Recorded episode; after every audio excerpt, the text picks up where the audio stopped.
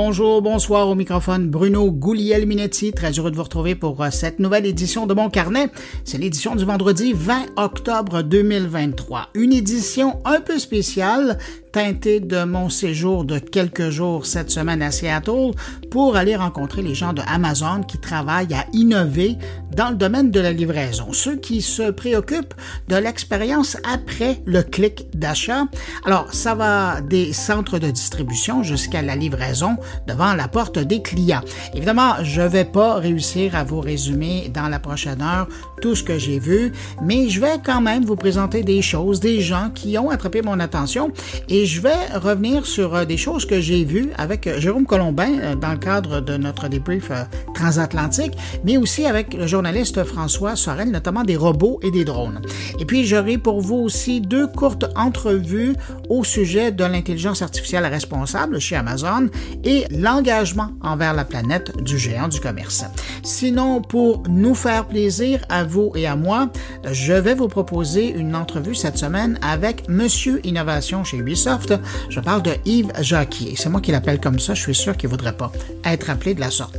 Je l'ai invité pour qu'il nous parle de cette nouvelle chaire que Ubisoft lance en partenariat avec le Mila de Yoshua Benjo et l'Université McGill pour faire de la recherche dans le domaine de l'IA responsable dans les jeux vidéo.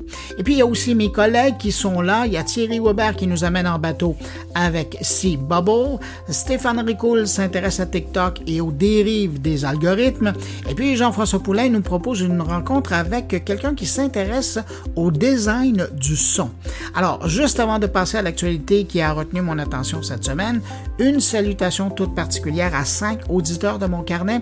Salutations à Benoît Raphaël, Frédéric Plamondon, Cynthia Dubois, Émilie Monette et Ariane Bourgeois. Merci à vous cinq et puis merci à vous que je n'ai pas nommé, mais qui m'accueillez présentement entre vos deux oreilles.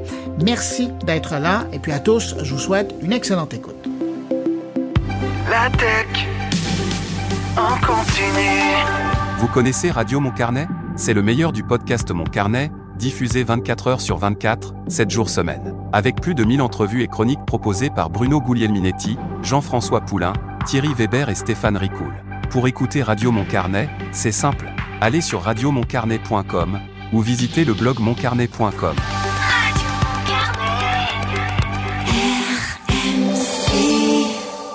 De retour au podcast Mon Carnet, en compagnie de Bruno Guglielminetti. Alors, cette semaine, la bombe est tombée. Payez un dollar américain pour avoir le droit de s'exprimer sur la plateforme d'Elon Musk. Pour regarder, c'est gratuit, mais pour avoir un droit de parole, il faudra payer à l'avenir. C'est du moins ce que le grand patron laisse entendre avec euh, ses tests euh, qu'il fait présentement avec son programme Not a Bot, traduit en français par pas un robot, en Nouvelle-Zélande et aux Philippines. Officiellement, Musk voudrait lutter ainsi contre les robots et les publications polluantes sur son réseau. Et euh, donc, euh, les nouveaux utilisateurs devraient maintenant d'abord vérifier leur numéro de téléphone, puis choisir un plan d'abonnement annuel à 1 dollar américain pour accéder à toutes les fonctionnalités du service. Ceux qui choisissent de ne pas s'abonner seront en mode lecture seulement. L'objectif est de renforcer la sécurité tout en maintenant l'accessibilité sans affecter les utilisateurs existants. Ça, c'est le message officiel. Mais de l'autre côté, depuis un certain moment, il existe Blue. À l'époque, maintenant, on appelle ça euh, X Premium et ça n'a pas empêché énormément de bêtises de s'écrire, même si les gens paient pour euh, être abonnés. Bref, euh, payer, c'est pas gage de qualité. Et puis, il faut aussi dire que c'est pas bête hein, pour Musk parce que, au passage, il attrape un mode de paiement pour chaque nouvel utilisateur, une méthode de paiement qui pourra servir dans la nouvelle phase de l'évolution de X qui deviendra bientôt une plateforme de paiement. Et puis en marge de ce test, le site américain Business Insider, normalement bien informé, nous apprend qu'Elon Musk envisagerait de retirer Twitter du marché européen en raison des nouvelles réglementations de l'Union européenne sur la transparence et la modération, notamment le DSA, dont on a parlé la semaine dernière. Cette décision survient après des tensions entre Musk et le commissaire euh, européen Thierry Breton qui n'en peut plus de voir tous les problèmes de modération liés à des événements récents. Bien que les utilisateurs européens représentent seulement 9% de la base globale euh, de la plateforme X, Musk verrait ça comme une occasion de réduire les coûts. Le retrait pourrait aussi permettre à Twitter d'éviter d'éventuelles sanctions financières. Elon Musk a démenti euh, ces informations, mais bon, ça ressemble plus à un ballon sonde au beau milieu d'un bras de fer entre lui et le gouvernement européen. Et puis, dernière chose sur X, selon une analyse de NewsGuard, les comptes dits vérifiés sur X, donc ceux qui sont avec un petit badge bleu, produiraient près des trois quarts des fausses informations qui sont rendues virales sur le réseau concernant le conflit Israël-Hamas. C'est pour vous dire que c'est pas parce qu'on paie qu'on ne fait pas de désinformation. Ah, cette nouvelle-là, peut-être qu'elle va vous rassurer. Sachez que Apple fait maintenant du ménage au sein de ses équipes des App Store. En Chine, cette semaine, c'est au moins cinq employés de son App Store qui ont été licenciés pour avoir accepté des cadeaux de développeurs en échange de la promotion de certains jeux, une pratique qui est interdite chez Apple. L'enquête interne a révélé que ces employés avaient reçu des repas gratuits et des sorties dans des bars. Apple maintient une politique stricte interdisant aux employés de l'App Store de recevoir des cadeaux ou de rencontrer même les développeurs sans autorisation. Apple a souligné que toute irrégularité fait l'objet d'une enquête et peut conduire à des mesures immédiates et qui pourraient aller jusqu'au congédiement, comme en Chine. Mais euh, une nouvelle qui ne va pas vous rassurer cette semaine, c'est cette information concernant Meta qui a créé une intelligence artificielle qui serait capable de lire dans votre esprit. Juste dans votre, mais dans mon esprit aussi. Meta a dévoilé son intelligence artificielle capable de lire les pensées humaines en utilisant la magnétoencéphalographie pour mesurer l'activité cérébrale. L'IA peut ainsi reproduire les images qu'un individu a dans sa tête. Mais bon, ce n'est pas demain que Meta va savoir vraiment ce que vous avez comme image dans votre tête parce que pour réussir ce tour de force, la technologie doit être préalablement entraînée sur l'activité cérébrale d'un candidat bien spécifique. Mais cette avancée ouvre quand même la voie à des interfaces cerveau-ordinateur non invasifs, mais ça reste encore à un stade expérimental pour le moment. Et puis en terminant ce bloc d'informations qui a attiré mon attention cette semaine, je vais quand même en glisser une sur Amazon. Amazon qui a confirmé cette semaine vouloir élargir euh, son territoire de livraison par drone à l'Europe en fin 2024. C'est l'Italie et le Royaume-Uni qui recevront la cohorte de drones du service Prime Air d'Amazon et ils auront droit à la nouvelle génération de drones, le MK30. Mais euh, de toute façon, on en reparlera plus tard avec François Sorel de l'histoire des drones chez Amazon. Et euh, je terminerai sur le sujet en disant que malgré les retards de son déploiement et de l'utilisation des drones aux États-Unis, Amazon vise tout de même livrer plus de 500 millions de commandes par drone d'ici la fin de la décennie. On demeure dans l'actualité numérique de la semaine en allant rejoindre mon collègue Jérôme Colombin, animateur et producteur du podcast Mon Numérique, pour notre débrief transatlantique de la semaine qui portera, je vous l'ai déjà dit, sur ma petite visite à Seattle chez Amazon.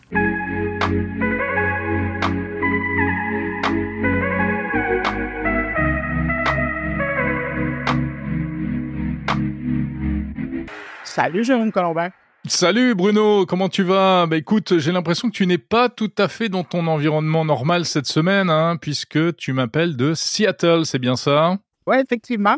Euh, je suis venu passer la semaine à Seattle parce qu'il y avait un événement qui est organisé par Amazon pour nous parler du défi de la livraison. Une fois qu'on a commandé euh, sur euh, Amazon un produit, ben après, évidemment, il faut qu'ils nous le livrent. Alors, comment ça se passe? Eux, ils sont toujours en train d'essayer d'innover pour, euh, évidemment, pour que, d'une part, ça coûte moins cher, et pour être plus efficace et que l'expérience soit plus intéressante pour les consommateurs. Et c'est un peu ça qu'on nous a présenté cette semaine. Et donc, j'imagine que tout cela se fait grâce à un maximum de technologie. Écoute, c'est, euh, pour des geeks comme nous, là, c'est le bonheur hein, c'est de voir ça. D'autant plus, c'est qu'on en parle beaucoup, mais de façon un peu abstraite, hein, parce qu'on n'est pas là. Et là, de pouvoir passer quelques journées avec les gens qui sont au, beau milieu de tout ça, mais en plus, avec ceux qui travaillent à innover. Euh, on a visité des laboratoires, on a rencontré des, ingénieurs. Et euh, là-dedans, moi, pour vraiment être très concret, là, Euh, moi, ce que je retiens, il y a, par exemple, il y a deux robots qu'on a, on a croisés littéralement. Il y en a un qui s'appelle Hercule. Et c'est, sais, quand on voit des images des grands centres de distribution d'Amazon, il y a toujours ces grandes tours en étagères qui, où on place les produits.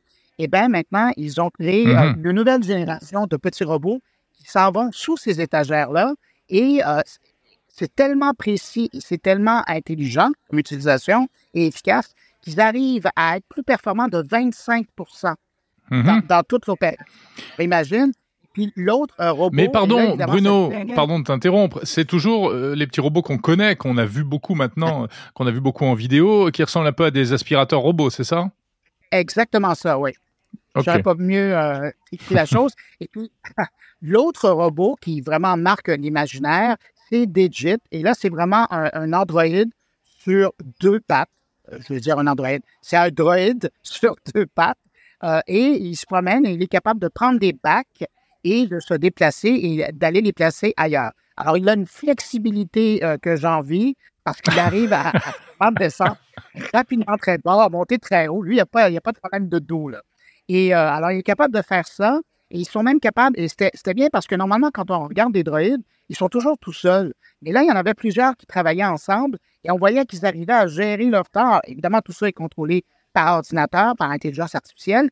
Et c'est là qu'on on voit jusqu'où on peut se rendre pour arriver à peaufiner. Mais évidemment, la question qui est soulevée là-dedans, c'est que s'il y a des robots qui font ce boulot-là, c'est-à-dire qu'il y a des humains qui ne le feront pas. Hmm. Et quand on soulève cette question-là avec les gens d'Amazon, ils disent non, ça, les robots, c'est pour travailler avec les humains.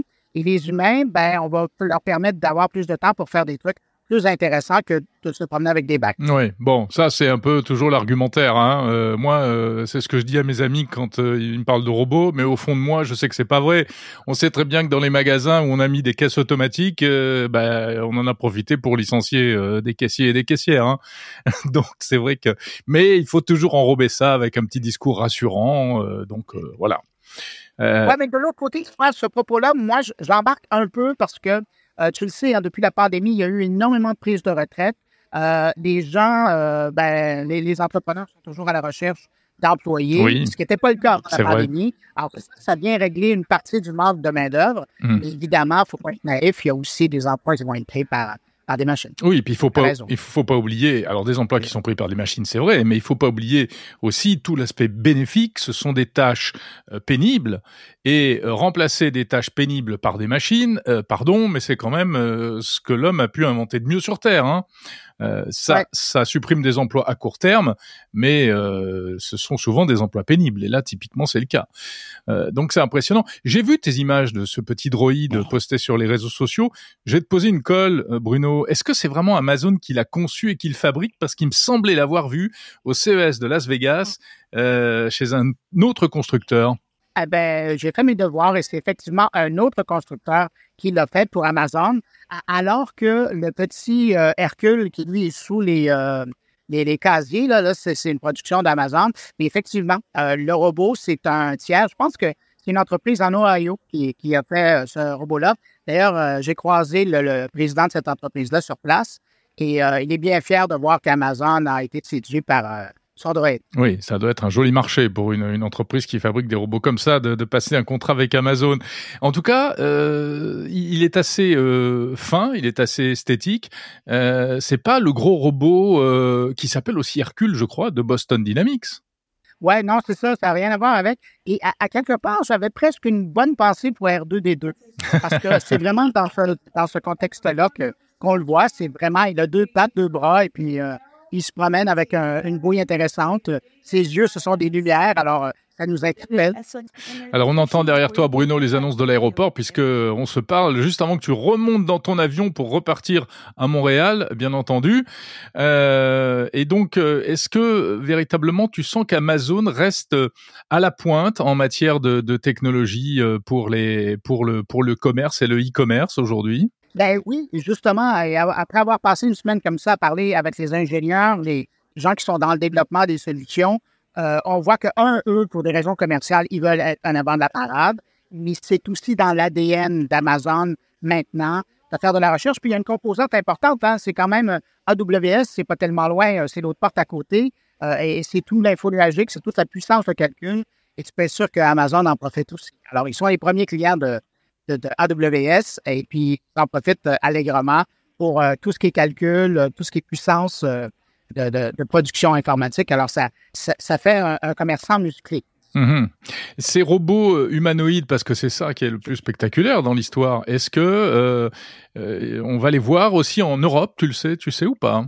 Ben, pour le moment, ils sont en train de les tester euh, dans quelques euh, entrepôts ou centres de distribution là, aux États-Unis, mais euh, c'est certain qu'après, ils veulent le faire. Même chose, tu sais, bon, on n'a pas le temps d'en parler et, j'en parlerai un petit peu plus tard, moi, de mon côté, avec François Sorel. Je ne sais pas si tu connais, c'est un journaliste français. Oui, le François Sorel, qui, je crois, était avec toi à Seattle cette semaine. C'est ça. Alors, avec François Sorel, j'en parle, et je te glisse un mot. Tout le service aérien maintenant Prime Air, c'est devenu une composante importante chez Amazon et ils ont développé leur propre drone hmm. pour faire de la livraison. Bon, bah écoute, très bien, parfait. On attend aussi les petits robots livreurs pour les trottoirs euh, qui, ça se qui se préparent également. Euh, voilà. Euh, sinon, de quoi tu parles cette semaine dans, dans mon carnet, juste après notre entretien? Oui, ben justement, alors il y a François Sorel qui va être là pour faire un, petit débrief de Seattle par rapport à Amazon. Et puis, j'ai aussi d'autres invités d'Amazon avec qui on va parler de, de développement d'innovation responsable, on va parler d'intelligence artificielle. Et puis, ben, il y a mes collaborateurs habituels qui vont avec ça. Mais toi, de ton côté, tu parles de quoi, là, après? Ah, bah, écoute, moi, je parle d'une start-up euh, franco-américaine euh, assez originale euh, qui s'appelle Constant Place, qui est montée par un monsieur qui s'appelle Luc Julia, qui est pas un inconnu, avec un autre qui s'appelle Freddy Mini également. Et c'est un truc de fou. Ils vont proposer qu'on vende nos données personnelles à des publicitaires plutôt que de se faire spammer gratuitement.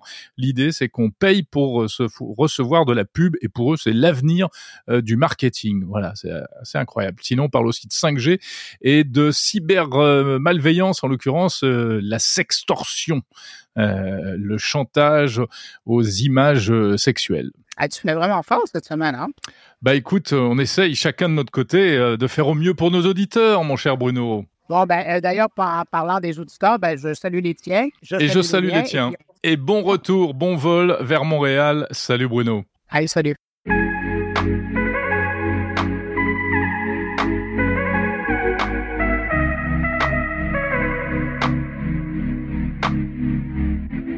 Comme je le disais à l'instant, à Jérôme Colombin, euh, le collègue François Sorel, animateur de l'émission Tech Co sur la chaîne française BFM Business, était sur place comme moi et j'en ai profité pour parler des drones et des robots d'Amazon avec lui.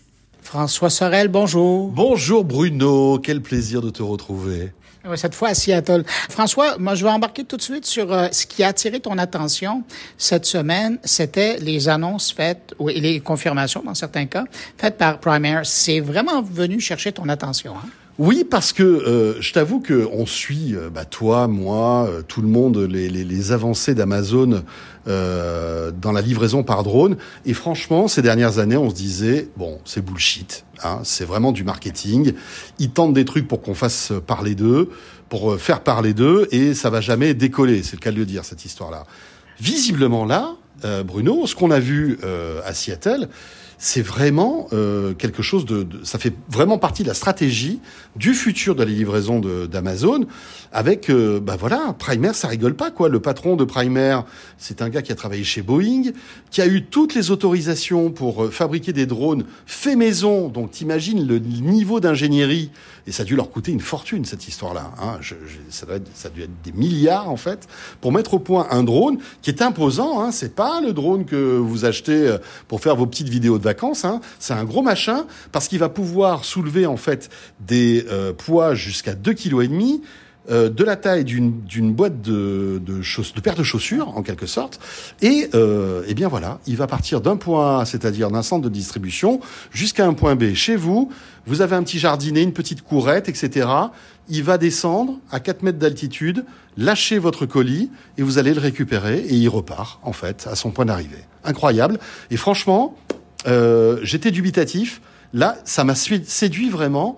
Euh, D'autant qu'ils ont quand même, et tu l'as vu aussi, une stratégie qui est très agressive. Hein. Euh, ils ont des chiffres qui sont quand même assez impressionnants. Je vous les rappelle. D'ici 2030, 500 millions de colis qui seront livrés par drone chaque année. Euh, et puis, euh, elle va commencer 1000 2024 euh, dans certaines zones aux USA. Et puis, après, en Europe. C'est ça qui est intéressant. À la fois l'Angleterre et l'Italie. Donc on voit que c'est pas un truc, tu vois, euh, pour faire euh, parler les journalistes. C'est vraiment quelque chose qui va véritablement, à mon avis, euh, bouleverser la manière dont Amazon va livrer les choses. Dans la dernière année, on, on, le savait, ils faisaient des tests dans une petite ville, je pense au, au Texas, là, College Station. Oui, College Station. Est-ce qu'ils ont de la rétroaction? comment ça se passe?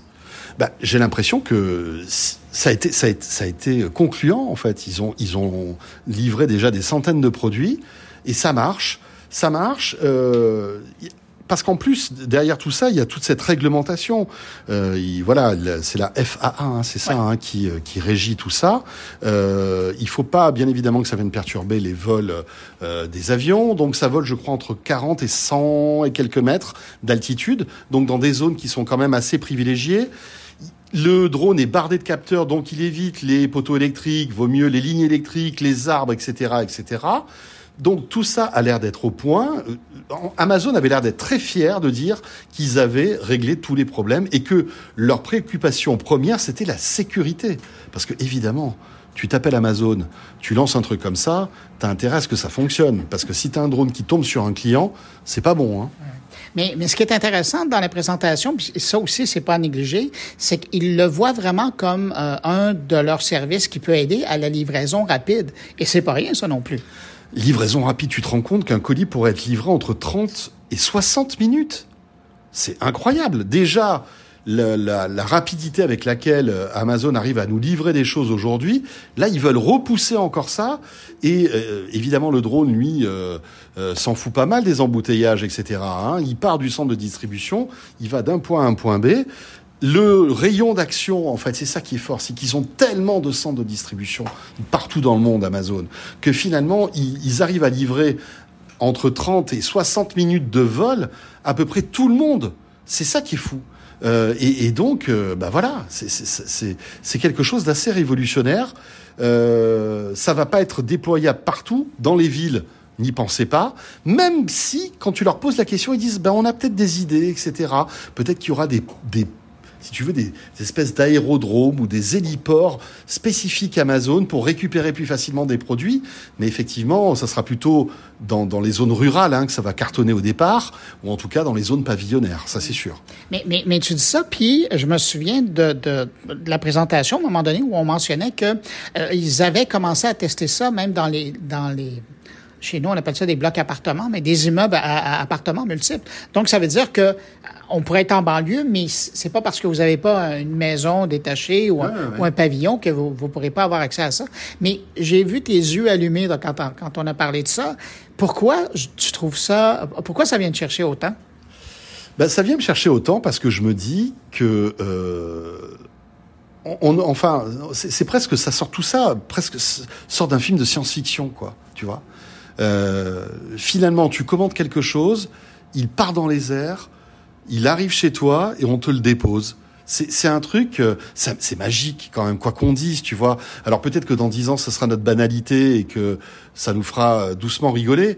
Mais, mais franchement, là, je trouve qu'Amazon fait très très fort. Et puis, euh, ils font très fort aussi parce que euh, ils ont ils en ont profité pour communiquer sur tout l'aspect pharmacie. Mmh. Amazon, c'est aussi Amazon Pharmacie.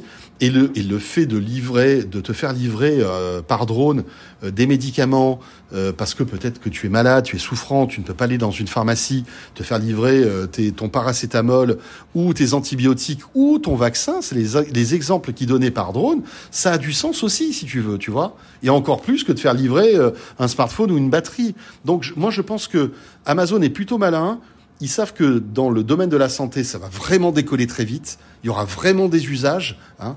Euh, en revanche, les CVS, les, les, les Walgreens, etc., ont du souci à se faire. Je sais pas ce que tu en penses, mais là, ça va quand même bouleverser la donne parce qu'ils disent que même à terme, ils pourront livrer des ordonnances, des médicaments sous ordonnance. Tu vois Donc, imaginez un peu l'impact que ça va avoir dans le monde de la santé.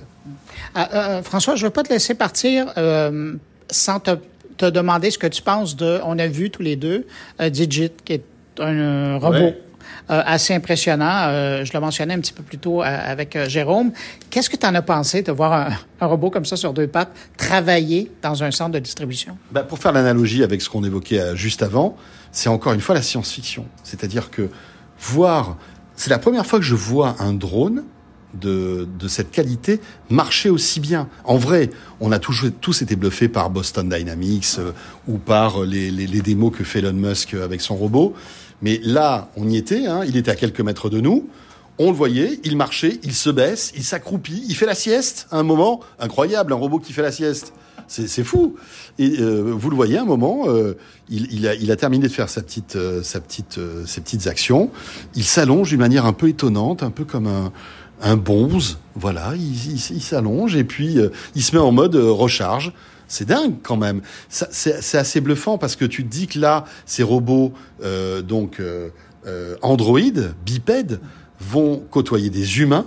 Et ça va quand même être un, un, sacré choc social de voir les machines qui vont collaborer avec les humains. Parce que l'idée aussi de ce robot, tu, tu, as dû sans doute en parler tout à l'heure avec Jérôme, c'est que euh, bah, il va euh, alléger des tâches qui sont répétitives et douloureuses pour les humains, parce que ce robot-là, il va pouvoir se baisser, euh, ben, il n'a pas de problème de dos, euh, euh, voilà, il va pouvoir avoir des contorsions parfois un peu particulières, soulever des, des poids, je crois qu'il soulève plusieurs dizaines de kilos, je crois, non? Enfin, c'est quand même assez impressionnant. Donc voilà, euh, c'est étonnant, ça fait un peu peur, parce qu'on se dit, euh, voilà, euh, la prochaine étape, c'est quoi? C'est que dans, dans 10-15 ans, un centre de distribution Amazon, il y a que des robots, il n'y a plus d'humains? Je pense que les dirigeants d'Amazon pensent à ça obligatoirement, même si euh, euh, c'est pas pour tout de suite, même s'il y a des, des, tâches qui sont pas remplaçables par les humains tout de suite, mais tu te dis que voilà, c'est le sens de l'histoire finalement. En terminant, pour quelqu'un qui suit la technologie depuis, euh, je ne veux pas te vieillir là, mais depuis longtemps comme toi, oui. euh, bon, de toute façon, tous les deux, euh, on suit depuis longtemps. Non, non, non, non c'est bon, je vais rester poli.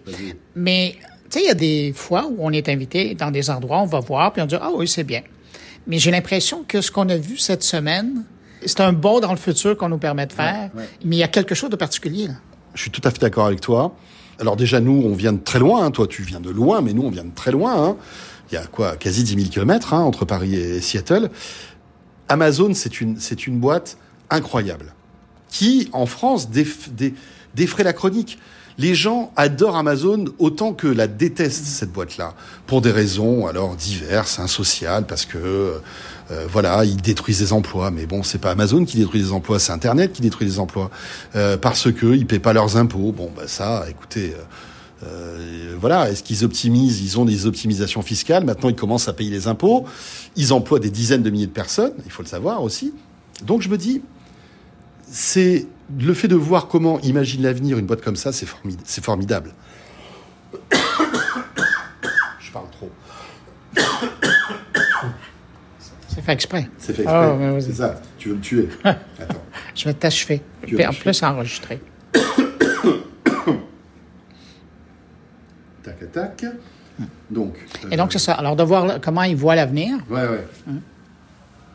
Et donc, le fait de voir comment ils imaginent l'avenir, euh, parce que c'est une boîte qui est vraiment euh, dans notre société, dans notre quotidien. Hein, bah c'est passionnant. Et le fait de voir euh, à la fois les drones, euh, mais aussi ces robots, nous qui sommes dans la tech, on, on, voit quelque chose de concret et on, on se rend compte de des investissements que ça représente.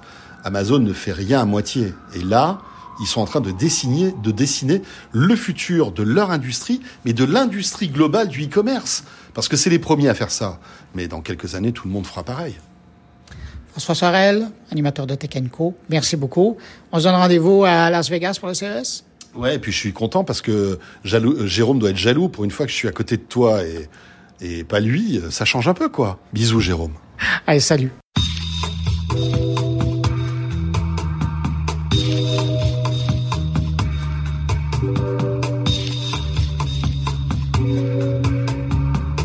Lors de ma visite à Seattle cette semaine, j'ai croisé Dia Wynn. Elle est la responsable senior de la pratique de l'IA responsable chez AWS, que je pourrais probablement mieux vous présenter comme simplement la conscience de l'utilisation de l'intelligence artificielle de façon responsable et éthique chez AWS.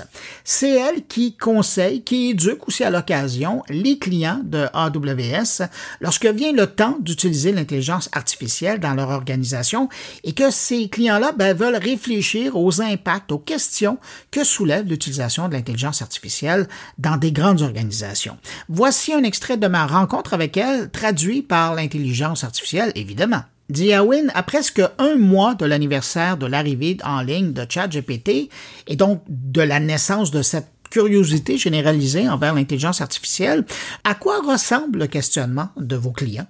A lot of folks are excited. Beaucoup de gens sont enthousiastes, intéressés et d'une certaine manière ne savent pas exactement comment ils pourraient utiliser cette technologie. En début d'année, nous avons investi et créé un centre d'innovation en IA générative. Ce centre est conçu pour répondre à ce besoin, pour aider les clients et les entreprises à comprendre et à élaborer des cas d'utilisation très concrets de l'IA générative. Il leur offre également le soutien de scientifiques des données, d'ingénieurs en apprentissage automatique et d'autres personnes de l'industrie, ainsi qu'une preuve de concept pour prendre cette idée et, espérons-le, créer quelque chose qui leur prouve que l'IA générative est un bon outil à utiliser pour résoudre leurs problèmes commerciaux, quels qu'ils soient. Nous nous trouvons donc dans un cas unique ou une opportunité unique. Et une partie du travail effectué par le Centre d'innovation de l'IA générative consiste également à intégrer l'IA responsable dans son approche. Je suppose que l'on pourrait décrire le centre comme un laboratoire. L'une des choses est, vous savez, d'utiliser un atelier comme une opportunité de déballer et de comprendre les objectifs du client. Parfois, les clients viennent avec quelque chose de très, très spécifique qu'ils veulent faire. D'autres fois, cela fait partie d'un exercice de travail à rebours pour pouvoir analyser ce qui est possible et leur donner quelques options sur la manière dont nous pourrions les aider dans ce travail. Avez-vous l'impression que les gens sont mal informés au sujet de l'intelligence artificielle? Tout à fait. Je pense que il y a du bon et du mauvais dans le sens où ChatGPT a été l'application qui a ouvert les yeux de tout le monde sur cette puissante technologie. Mais souvent, les gens pensent que ChatGPT et l'IA générative sont la même chose. Ainsi, lorsque nous parlons à un client, il me parle de son expérience avec ChatGPT et essaie de comprendre comment il peut l'utiliser ou ce qu'il peut en faire. Mais ce n'est pas vraiment ce qu'ils veulent ou leurs préoccupations sont basées sur cette application et pas nécessairement sur ce qui se passera, vous savez, avec une autre application ou avec une application qu'ils ont construite eux-mêmes. Une partie de notre travail consiste à éduquer les clients. Nous les aidons à comprendre ce qu'est la technologie, puis nous réfléchissons aux moyens de réduire les risques et de construire de manière inclusive et responsable. Alors, dans ce contexte, comment elle voit son travail de rendre les gens, les entrepreneurs, conscients de l'importance d'une utilisation responsable de l'IA?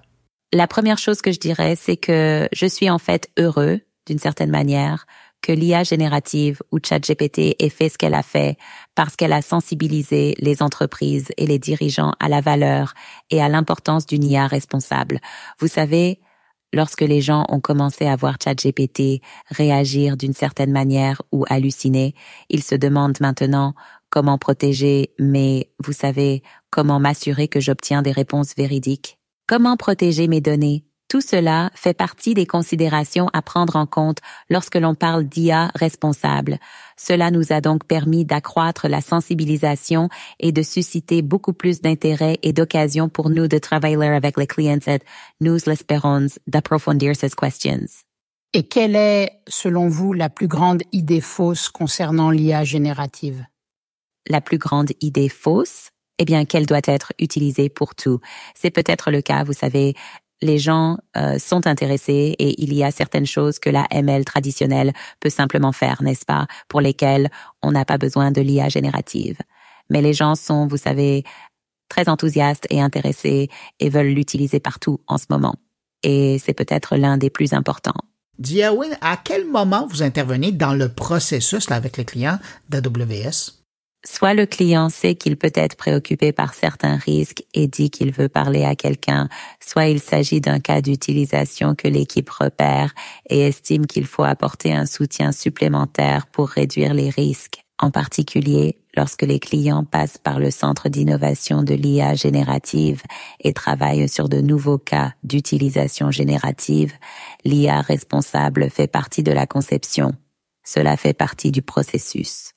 Et puis ma dernière question à Diawin, sur une note plus personnelle, est-ce qu'il y a eu une intervention que vous avez réalisée et dont vous êtes plus fier que les autres? Permettez-moi de dire ceci.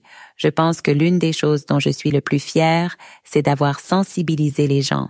Je veux dire qu'une bonne partie du point de départ pour nous est l'éducation, vous savez, comme aider les gens à réellement, euh, vous savez, comprendre qu'il s'agit d'un domaine de risque ou d'un domaine d'exposition potentielle et pour eux de penser à l'action intentionnelle qu'ils doivent prendre et mettre en place des personnes, des processus, de la technologie, travaillant ensemble pour y faire face.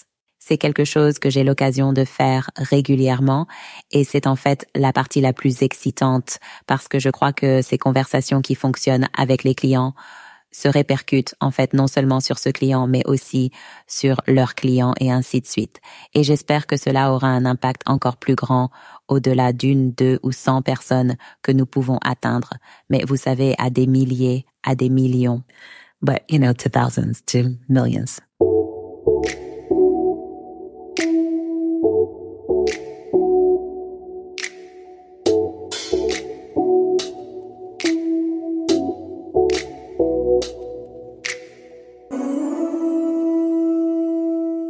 Lors de mon séjour à Seattle, euh, j'ai eu l'occasion de visiter leur centre belle, le Climate Pledge Arena, euh, de l'engagement climatique, si vous voulez. Mais ben, on m'a dit que ça ne se traduisait pas, mais je voulais quand même être certain que vous compreniez bien le sens du nom euh, de l'aréna. Donc, ce Climate Pledge Arena, c'est la maison du club de hockey local, les Kraken. Et deux choses m'ont surpris lors de la visite. D'abord, tous les efforts qui sont mis en place pour arriver à rendre l'endroit carboneutre. C'est un vrai laboratoire, mais vraiment grandeur nature, de ce qui doit être fait pour améliorer, ou du moins qui doit être fait pour avoir le moins d'impact négatif sur notre environnement. Mais l'autre chose qui m'a impressionné, c'est le fait que Amazon avait acheté les droits du centre sportif, non pas pour euh, que ça devienne le Amazon Arena, mais bien euh, que le complexe porte le nom de cet effort, cet engagement de plus de 200 grandes entreprises qui veulent faire une différence dans leur environnement avec des produits et des services plus responsables et plus respectueux envers la nature. Ça fait très côte ouest comme approche, mais ça demeure vraiment inspirant. Et en fait, de bonnes pratiques, il y a beaucoup de leçons à prendre de leur expérience. J'en ai profité pour poser trois questions à Ken Lykin, qui est le directeur principal du dossier Climate Pledge chez Amazon. Et comme pour l'entrevue précédente, ben, j'ai fait appel à la traduction par intelligence artificielle. Pourquoi avez-vous décidé de vous associer avec les gens de cette arena pour monter ce projet un peu fou? Et pourquoi ne pas y avoir mis le nom de Amazon pour que ça devienne le Amazon Arena? Well, to answer the second part of your question, répondre à la deuxième partie de votre question, la raison pour laquelle nous avons choisi le nom de l'engagement pour le climat est que nous voulions que le bâtiment serve de rappel régulier et durable de l'urgence de la crise climatique. Nous avons également pensé qu'il serait très intéressant d'essayer quelque chose de nouveau. Nous sommes une entreprise pionnière. C'est dans notre ADN. Nous essayons sans cesse des tas de choses différentes. Beaucoup d'entre elles ne fonctionnent pas. D'autres marchent. C'est quelque chose que nous n'avions jamais fait auparavant en tant qu'entreprise. Nous n'avions jamais acheté les droits de dénomination d'un bâtiment. Fidèles à notre ADN, nous avons donc voulu faire les choses un peu différemment. Ainsi, au lieu de lui donner le nom de l'entreprise, nous avons décidé de lui donner le nom de la cause que nous avons cofondée avec Global Optimism, à savoir l'engagement en faveur du climat. Et vous savez, rendre la promesse climatique synonyme d'Amazon. En vérité, tout le monde à Seattle connaît Amazon et l'entreprise est très connue, à la fois en tant qu'employeur et en tant que détaillant, n'est-ce pas? Nous sommes l'un des plus grands employeurs privés de la ville Cette arène nous a donc donné l'occasion de parler de notre travail en matière de développement durable et de celui de nos partenaires. En ce qui concerne le partenariat avec Oak View Group et le Seattle Kraken, ils ont bien sûr signé l'engagement en faveur du climat. Et honnêtement, ils étaient prêts à relever la barre de la durabilité de ce bâtiment et à décarboniser l'ensemble de leur chaîne de valeur avec nous. C'était la clé d'un partenariat fructueux. Qu'est-ce que vous avez appris de cette expérience jusqu'à présent? Nous avons beaucoup appris. Je pense que l'une des choses les plus importantes que nous ayons apprises, c'est que le développement durable peut être non seulement au cœur de votre modèle d'entreprise, mais qu'il doit l'être. À l'avenir, tout ce que nous faisons chez Amazon est axé sur le développement durable. Et je suis sûr que vous en entendez beaucoup parler dans les différentes présentations et expériences que vous vivez cette semaine.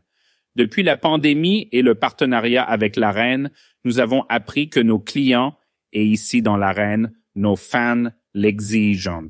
Nous voulons donc prendre les devants et j'ai parlé un peu du travail que nous faisons en coulisses au nom de nos clients.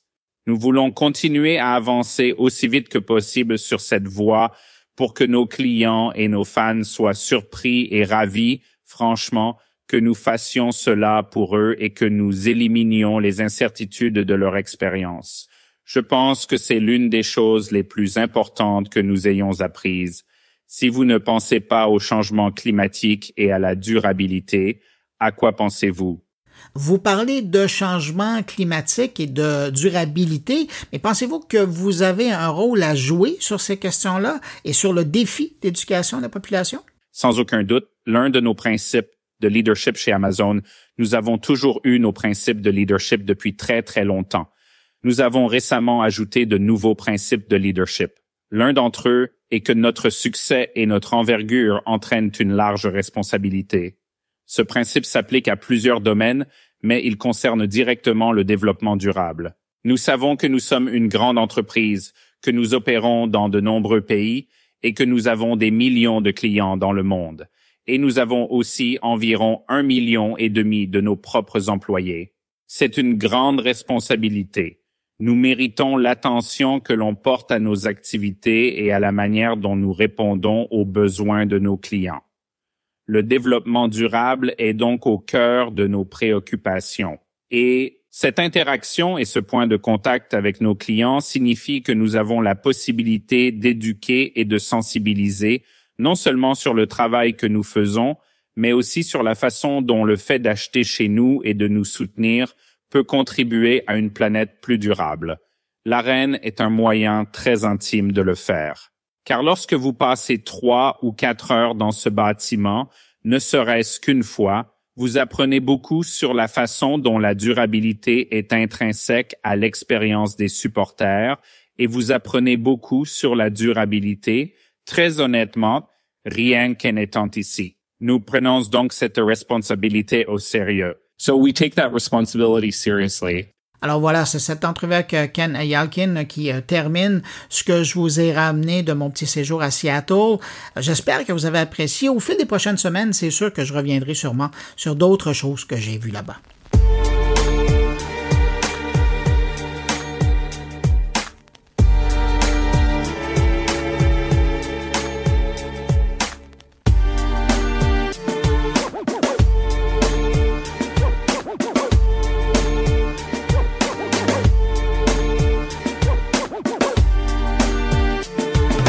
De plus en plus, on parle de l'utilisation de l'intelligence artificielle dans différents secteurs pour faire le point sur sa présence notamment, mais également sur son potentiel et son utilisation responsable.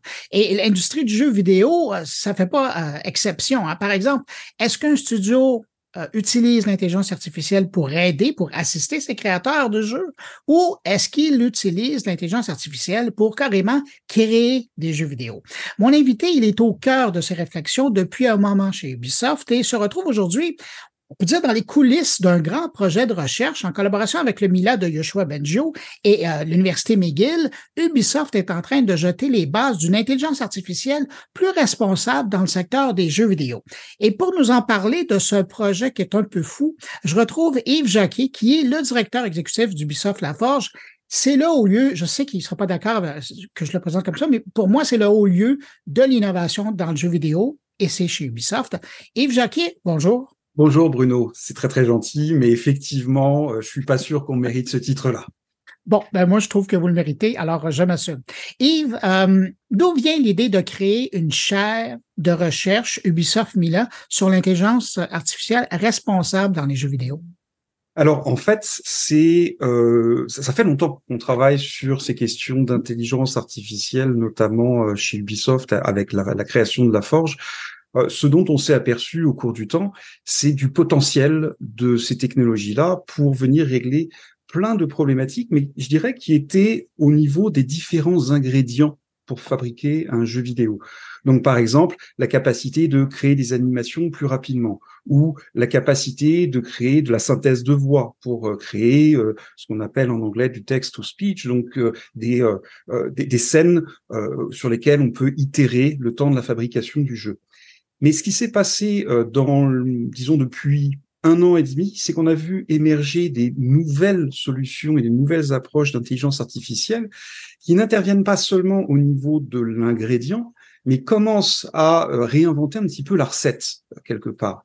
Euh, par contre, la plupart des solutions qui sont implantées aujourd'hui euh, sont des solutions qui sont souvent très technocentristes. Donc, par exemple, on a vu que ChatGPT a commencé comme une expérience technologique, mhm. mais qui s'est retrouvé avec des impacts beaucoup plus importants dans plein de domaines différents, que ce soit au niveau de l'éducation, que ce soit au niveau de la communication, euh, que ce soit au niveau de la programmation.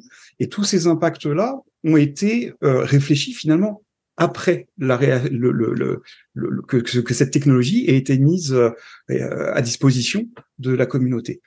Nous, ce qu'on veut essayer de faire, c'est de faire un petit peu l'inverse. C'est vraiment ce qui est dans notre ADN chez Ubisoft et plus spécifiquement à Ubisoft Laforge, c'est vraiment de remettre l'humain au, centre de ces questions-là. Donc, on s'assure que l'intelligence artificielle, quand on va la réfléchir, euh, on va la réfléchir en termes d'assistance aux créateurs, mais aussi d'impact sur les métiers, euh, de responsabilité par rapport à notre écosystème. On veut s'assurer que on respecte le créateur, on veut s'assurer que le créateur va toujours avoir le contrôle.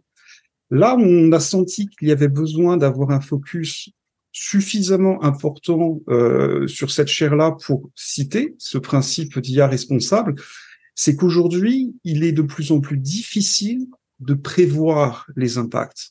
Si on commence à, si on change un ingrédient, on est encore capable de comprendre un petit peu ce que ça peut faire et puis les limites du, changement, les limites au niveau d'un métier, par exemple. Mais quand on commence à, changer la recette au complet, là, ça devient de plus en plus compliqué. on voulait être certain d'aborder ces questions-là en même temps que les aspects technologiques. Mmh. Mais, tu le disais, euh, ça fait un moment que, que, tu penses à ça, que Ubisoft travaille là-dessus. Euh, puis même avant d'aller plus loin, euh, on peut dire que probablement a quelque chose qui est transparent pour l'œil du joueur ou pour du public en général, c'est la présence de l'intelligence artificielle. Ça fait des années et des années que c'est là, euh, que c'est partout, autant au niveau des aspects de la création que dans l'expérience du joueur. Et, ça, déjà, vous avez commencé à, prendre des décisions dans ce que vous alliez faire, mais ça fait longtemps que vous êtes là-dessus. Ça fait effectivement longtemps qu'on est là-dessus. Ce qu'il faut distinguer d'abord, c'est qu'il y a plusieurs types d'intelligence artificielle dans les jeux. D'abord, l'intelligence artificielle dans les jeux, ça date depuis longtemps. Hein. Quand on jouait euh, à Pong euh, il y a longtemps, ou même euh, quand on pense à Pac-Man, il y a de l'intelligence artificielle là-dedans. Même si c'est une intelligence artificielle qui était relativement basique, le, jeu vidéo a toujours utilisé les techniques d'intelligence artificielle qui étaient les plus avancées. Ce qui est nouveau, c'est que les, les pratiques, on va dire classiques d'intelligence artificielle ou de programmation étaient euh, basées sur des règles et ces règles étant fixées par des humains. S'il se passe ça, alors fais ça, sauf s'il se passe ça. Dès qu'on écrit des règles, ben, on est en contrôle complet de ce qui va se passer. On est capable de tester si le système se comporte comme on, a, on espère qu'il va, qu'il va se comporter. Et puis, ben, quand on est euh, dans le, monde de l'apprentissage machine, ou ce qu'on appelle le machine learning, là, les règles sont complètement bouleversées. Parce qu'au lieu d'écrire des règles, on va donner énormément de données, énormément d'exemples à un système, et le système va faire ce qu'on appelle généraliser. Il va faire des prédictions à partir des données. Qu'est-ce que ça veut dire concrètement dans la fabrication du jeu et dans l'opération du jeu? Ben, ça veut dire qu'on a beaucoup moins de contrôle sur la sortie, parce que cette contrôle, cette sortie devient statistique. Par contre, on va avoir une mise à l'échelle qui, elle, devient de plus en plus importante. Ce qui veut dire qu'on se retrouve à la fois avec des opportunités beaucoup plus grandes et euh, des, des, défis beaucoup plus grands. Très concrètement, qu'est-ce que ça veut dire? Ben, Ça veut dire que dans les jeux, on est capable de créer beaucoup plus de variétés de personnages. Euh, une de, de, nos technologies qu'on a euh, euh, mise en place dans nos pipelines de jeux depuis quelques années et qui s'appelle Face Shifter, c'est une technologie qui permet très simplement de modéliser différentes faces euh, en haute résolution et de manière très simple. Faisant ça, ça permet pas de faire des, des, on va pas faire le héros du jeu avec ça. Par contre, les foules par exemple, les personnages secondaires, on va s'assurer de créer une plus grande variété dans les jeux. Donc, pour le joueur, ça va se traduire. Le, joueur nous revient rarement en nous disant "Hey, vos foules dans, euh, dans Assassin's Creed, etc. C'est extraordinaire." Par contre, ce que le joueur va nous dire, c'est "Je ressens vraiment euh, un, sentiment de, de, plus grande euh, immersion." dans le jeu. Je sens un plus grand réalisme dans, dans, le jeu. Et souvent, c'est avec plein de petits détails comme ça, on va rendre le monde plus crédible, grâce à ces outils-là. Mais ça, vous arrivez à ça parce que les, euh, les, systèmes que vous utilisez, vous leur faites apprendre des choses vous-même. C'est vous qui permettez à la, ben, machine euh, d'apprendre. Donc, tout l'apprentissage machine se fait chez vous avec vos données et, et c'est ça qui fait la différence. Parce que si on prend euh, une intelligence artificielle d'un autre fournisseur, on ne sait pas sur quoi il a appris et probablement qu'il y aurait des billets. Et ça, ça n'arrive pas chez vous avec l'exemple.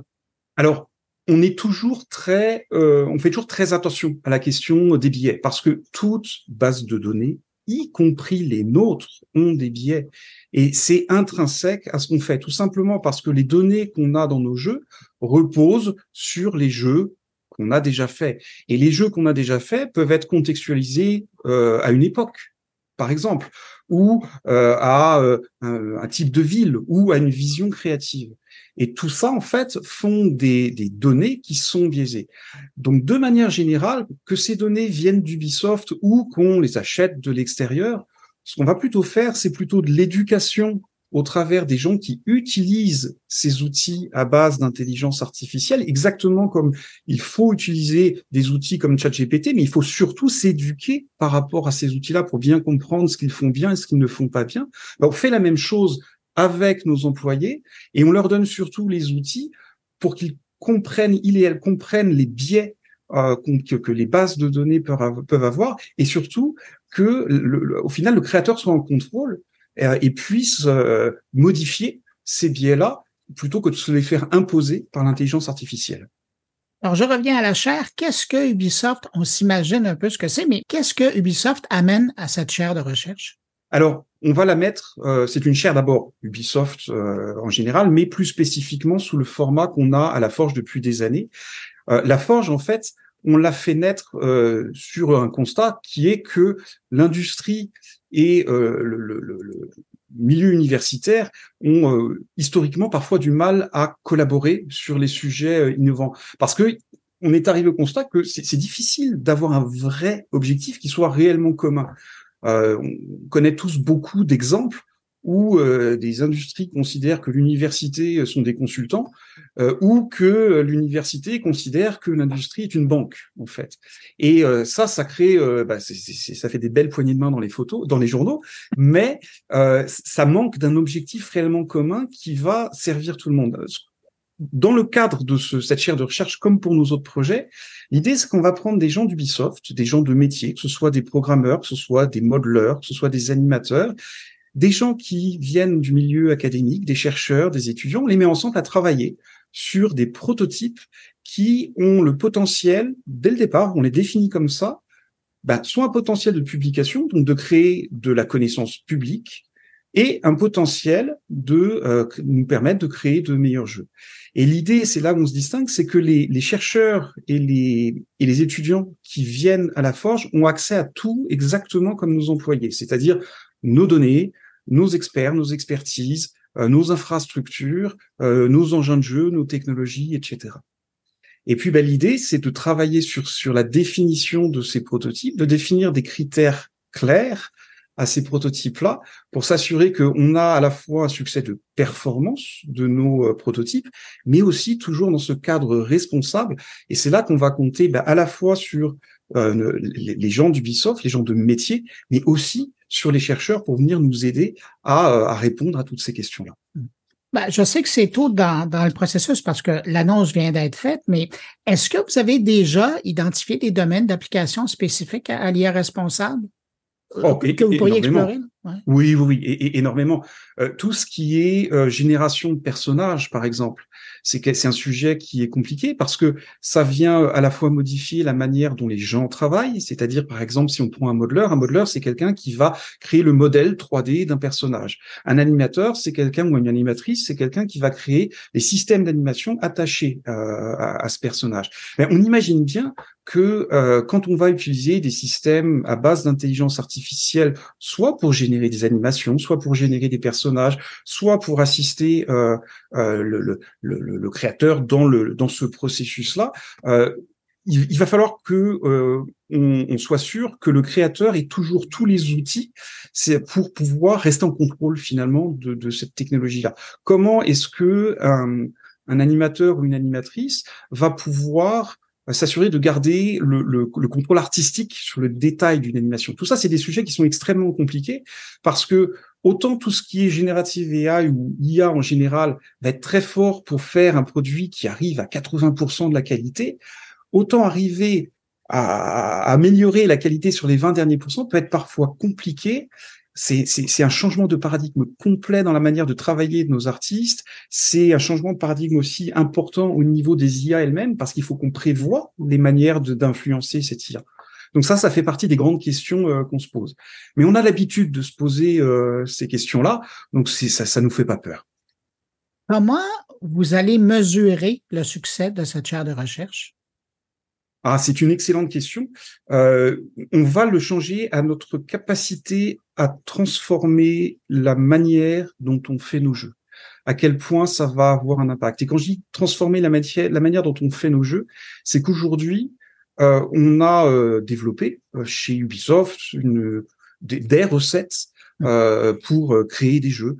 Euh, quand je dis des recettes, c'est c'est pas dans le sens péjoratif, c'est vraiment s'assurer que bah, créer un jeu c'est super compliqué. Donc on a créé, euh, euh, on sait comment créer des animations, on sait comment créer des environnements, on sait comment associer tous ces métiers-là. On a développé cette expertise-là et, et ces chaînes de, montage-là finalement au travers du temps. elles sont devenues extrêmement fiables d'abord et, et, et optimisées avec le temps. Euh, parce que ça fait ça fait longtemps qu'on fait des jeux. Donc de mon côté, euh, la réussite d'une chaire comme ça, c'est si on est capable de venir s'insérer dans ces chaînes de montage là sur des portions qui sont significatives, parce que ça veut dire que non seulement les euh, les solutions technologiques qu'on va proposer sont pertinentes et probablement plus performantes que nos manières de faire actuelles, mais surtout qu'on aura réussi à accompagner les gens qui sont là pour les piloter pour euh, leur permettre d'en tirer le, le, meilleur avantage. Parce qu'une technologie toute seule, ça ne suffira pas. Donc c'est vraiment pour nous là le, la meilleure mesure, cette adoption euh, dans les productions de jeux. En terminant, euh, là, je l'entends du côté de ce que ça veut dire pour les équipes de création, mais euh, ultimement, pour les joueurs, qu'est-ce que ça va pouvoir représenter si, ça, si les travaux de recherche vont bien? On a trois axes sur nos projets. Le premier, c'est l'assistance aux créateurs donc ça, ça va nous permettre de libérer du temps pour nos créateurs et s'assurer de leur laisser beaucoup plus de temps sur tout ce qui fait vraiment la saveur et l'identité d'un jeu vidéo. Je parlais tout à l'heure de, des personnages, bah, c'est laisser plus de temps euh, à ceux qui font les personnages dans les jeux pour modéliser avec détail des personnages principaux, secondaires, parce que euh, bah, tout le travail de fond pour modéliser une foule sera beaucoup plus automatisé. Ça, c'est un premier exemple. Un deuxième exemple, c'est aussi des mondes qui vont être beaucoup plus crédibles. Un exemple, par exemple, euh, et puis euh, euh, je, vais, je vais le partager avec toi aujourd'hui, quelque chose qu'on a rajouté dans Assassin's Creed Valhalla, qui n'était pas là avant et qu'on a rajouté dans les prochains, dans les, les, les, assassins qui sont en cours, dont Mirage qui vient de sortir. Les joueurs pourront remarquer que les animations, par exemple, quand on arrive et qu'on veut prendre un objet, souvent c'est un petit peu raide dans les anciens assassins, et puis là aujourd'hui, c'est beaucoup plus souple le joueur peut arriver de n'importe quel angle pour arriver à un comptoir ou arriver euh, pour pousser euh, une baliste ou ce genre de choses. Ça va paraître beaucoup plus fluide parce que derrière, on a intégré un système d'intelligence artificielle qui permet cette fluidité-là. Donc aujourd'hui, ça, c'est notre deuxième axe qui est de rendre nos mondes plus crédibles, euh, nos mondes ouverts plus crédibles. On, on, on, a aussi des applications pour tout ce qui est simulation de fluide, simulation de la physique.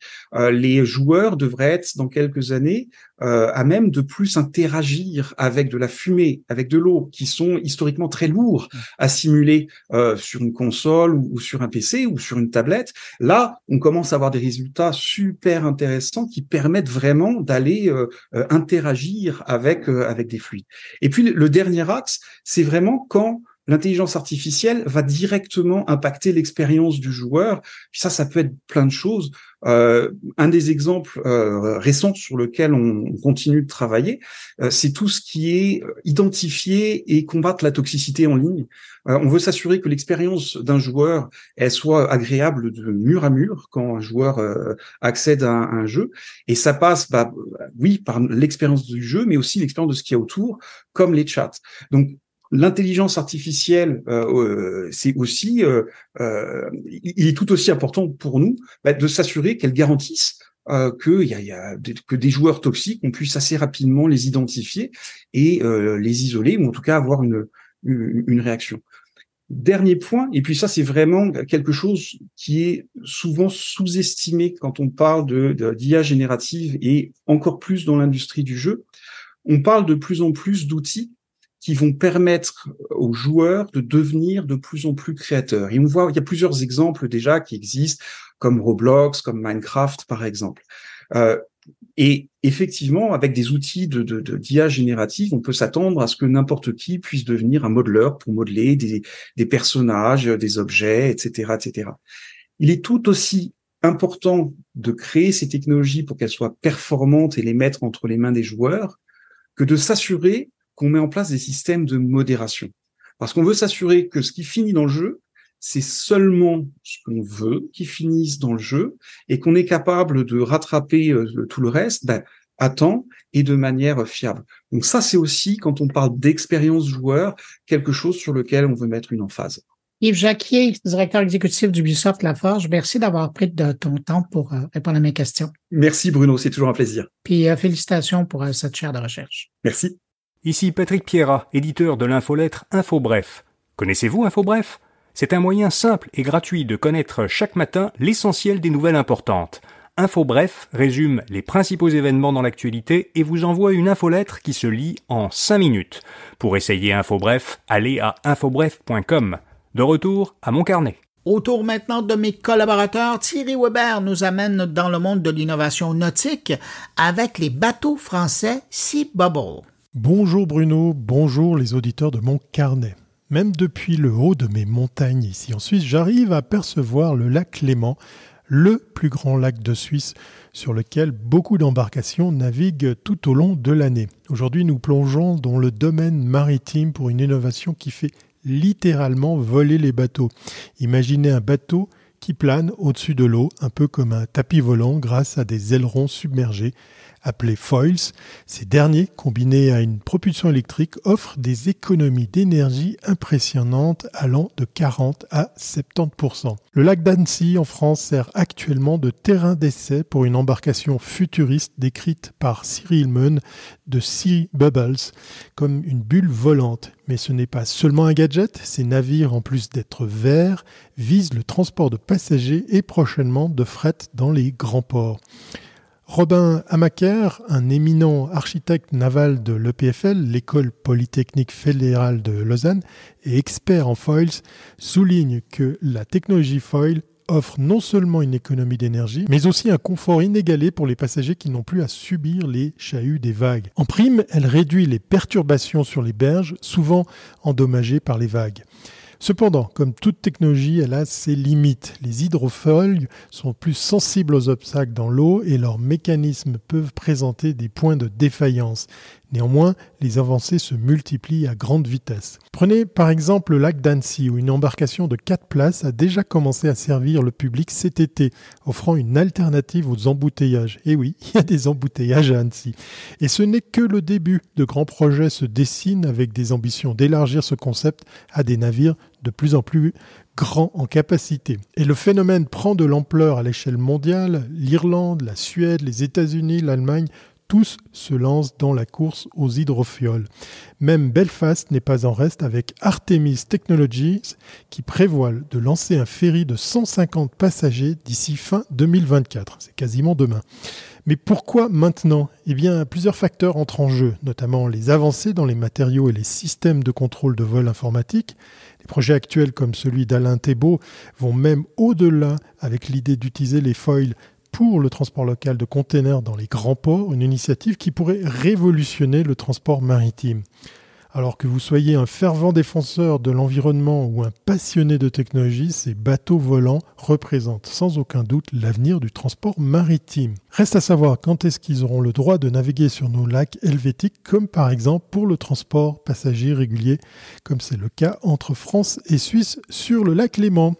Allez, D'ici là, naviguez bien, portez-vous bien et à très bientôt si c'est pas avant.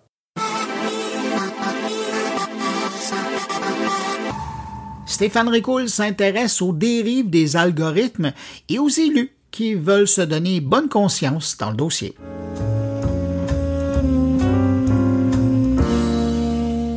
Le 8 septembre dernier, pour la première fois en France, des parents ont porté plainte contre TikTok les raisons avancées, non-assistance à personne en péril et propagande ou publicité des moyens de se donner la mort. Deux ans avant cela, le 16 septembre 2021, leur fille, Marie, s'enlevait la vie non sans avoir évoqué son mal-être sur TikTok. Le débat ne porte pas sur le médium utilisé pour cet appel à l'aide, mais sur l'utilisation qui en a été faite.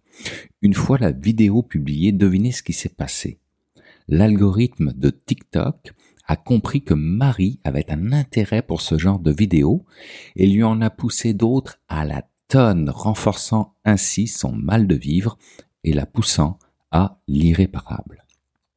Pouvons-nous dire qu'il s'agit là d'un sérieux manque de jugement de la part d'un algorithme? Malheureusement non, puisque par conception, le jugement n'est pas inclus dans un algorithme pas plus que l'intelligence, car il ne fait qu'exécuter des règles mathématiques qu'on lui a inculquées. Et pourtant les choses pourraient bouger dans le bon sens. La technologie le permet, et la justice a déjà sanctionné ce genre de comportement. En 2022, au Royaume-Uni, une décision de justice a clairement mis en cause pour la première fois les algorithmes des réseaux sociaux dans le passage à l'acte d'une adolescente de 14 ans en 2017.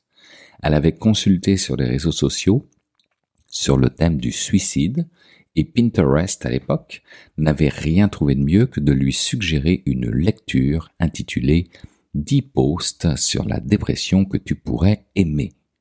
Plus proche de chez nous, en 2015, Thomas, le fils de Alexandre Taillefer. Le réseau social en cause, Twitch. Et pourquoi je vous parle ici de choses si dramatiques?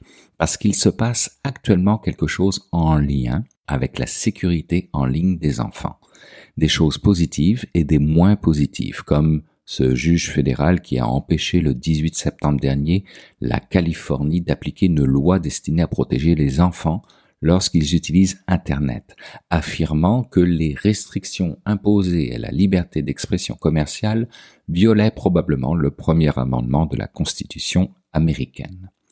Cette loi, connue sous le nom de California Age Appropriate Design Code Act, avait pourtant été adoptée à l'unanimité par la législature de l'État et signée par le gouverneur, obligeant les plateformes avant de lancer des produits et des services en ligne, à évaluer si leurs offres pourraient nuire aux enfants et les forçant à estimer l'âge des enfants utilisateurs et configurer les paramètres de confidentialité pour eux, ou à défaut, de fournir des paramètres élevés pour tout le monde.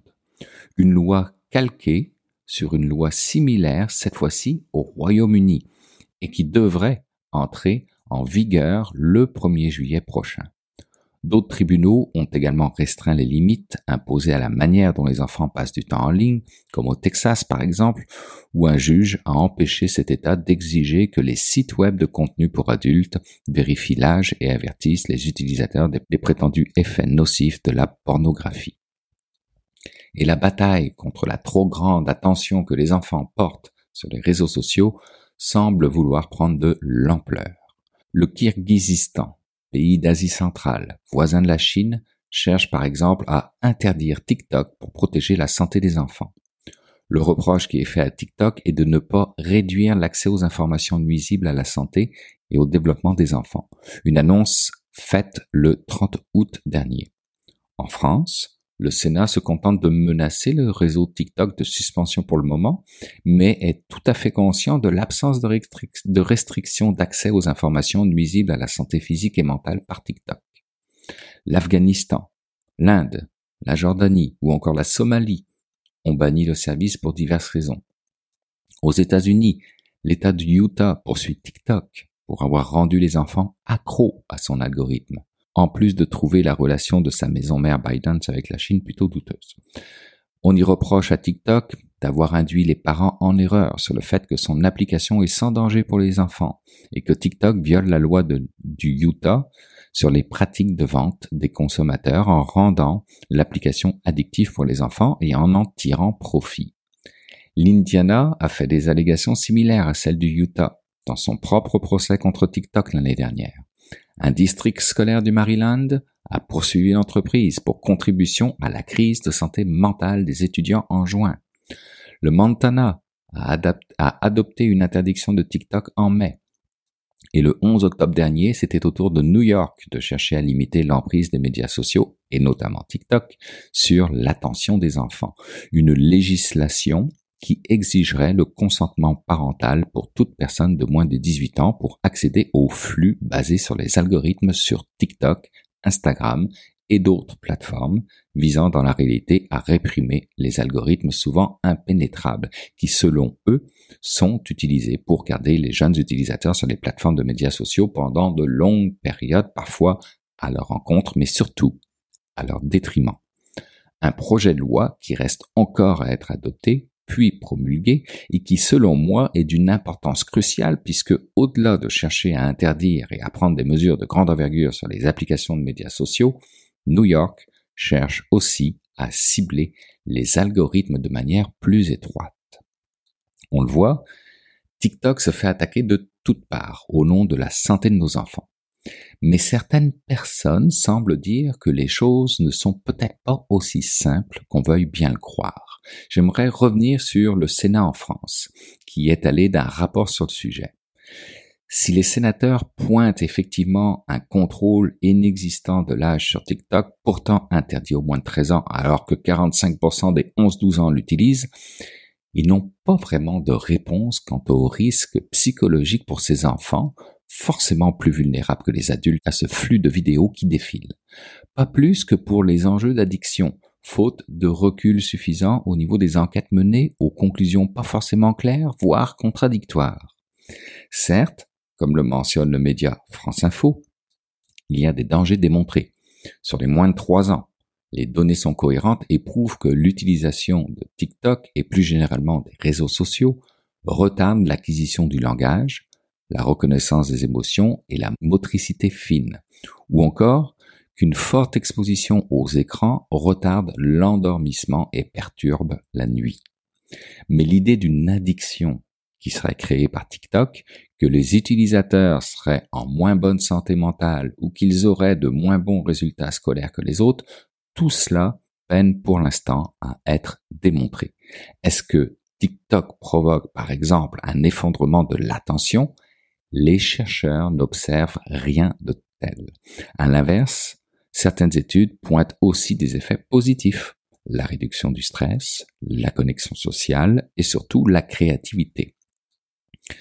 Voudrait-on donc politiquement se donner une bonne conscience en invoquant la santé mentale des enfants ou est-ce une réalité? Toujours est-il que dans leurs conclusions, les sénateurs sont surtout très critiques sur les liens de l'application avec le gouvernement chinois. Il pointe les risques géostratégiques, de manipulation de l'information et le manque de transparence dans le fonctionnement de l'application.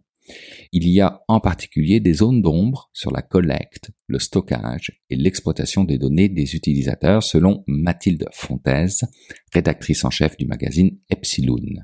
Et ça, ça fait longtemps qu'on le sait.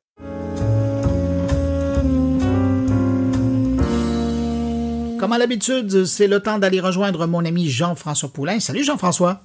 Salut Bruno. Jean-François, cette semaine, tu nous amènes en France pour parler de design du son. Ben oui, cette semaine, je revois quelqu'un que j'avais rencontré à l'école de Nantes euh, l'année dernière. Tu te souviens, j'étais sur les jurys des euh, maîtrises de l'école de design de Nantes Atlantique. Et euh, j'ai rencontré Jean-Yves Le Porcher qui était en ce moment-là en transition de carrière. Il allait d'une carrière qu'il avait occupée pas mal toute sa vie en design industriel un petit peu plus ou en design en général. Et euh, il m'avait raconté qu'il s'en allait à ce moment-là en design de son.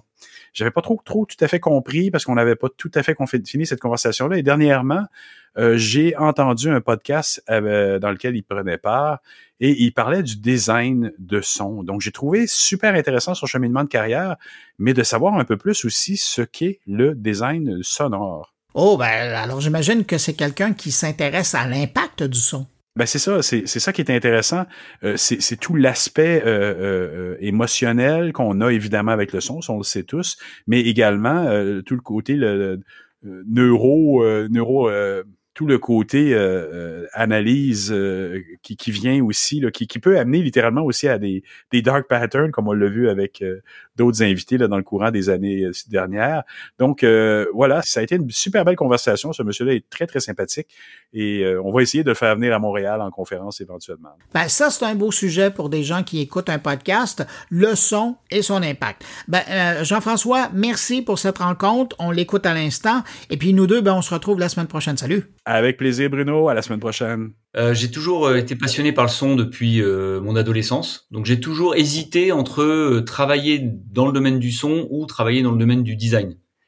Voilà, je savais que je voulais faire un métier de la création, j'avais envie de proposer des choses, j'avais envie de rendre le monde meilleur, j'avais des rêves, des rêves d'enfant.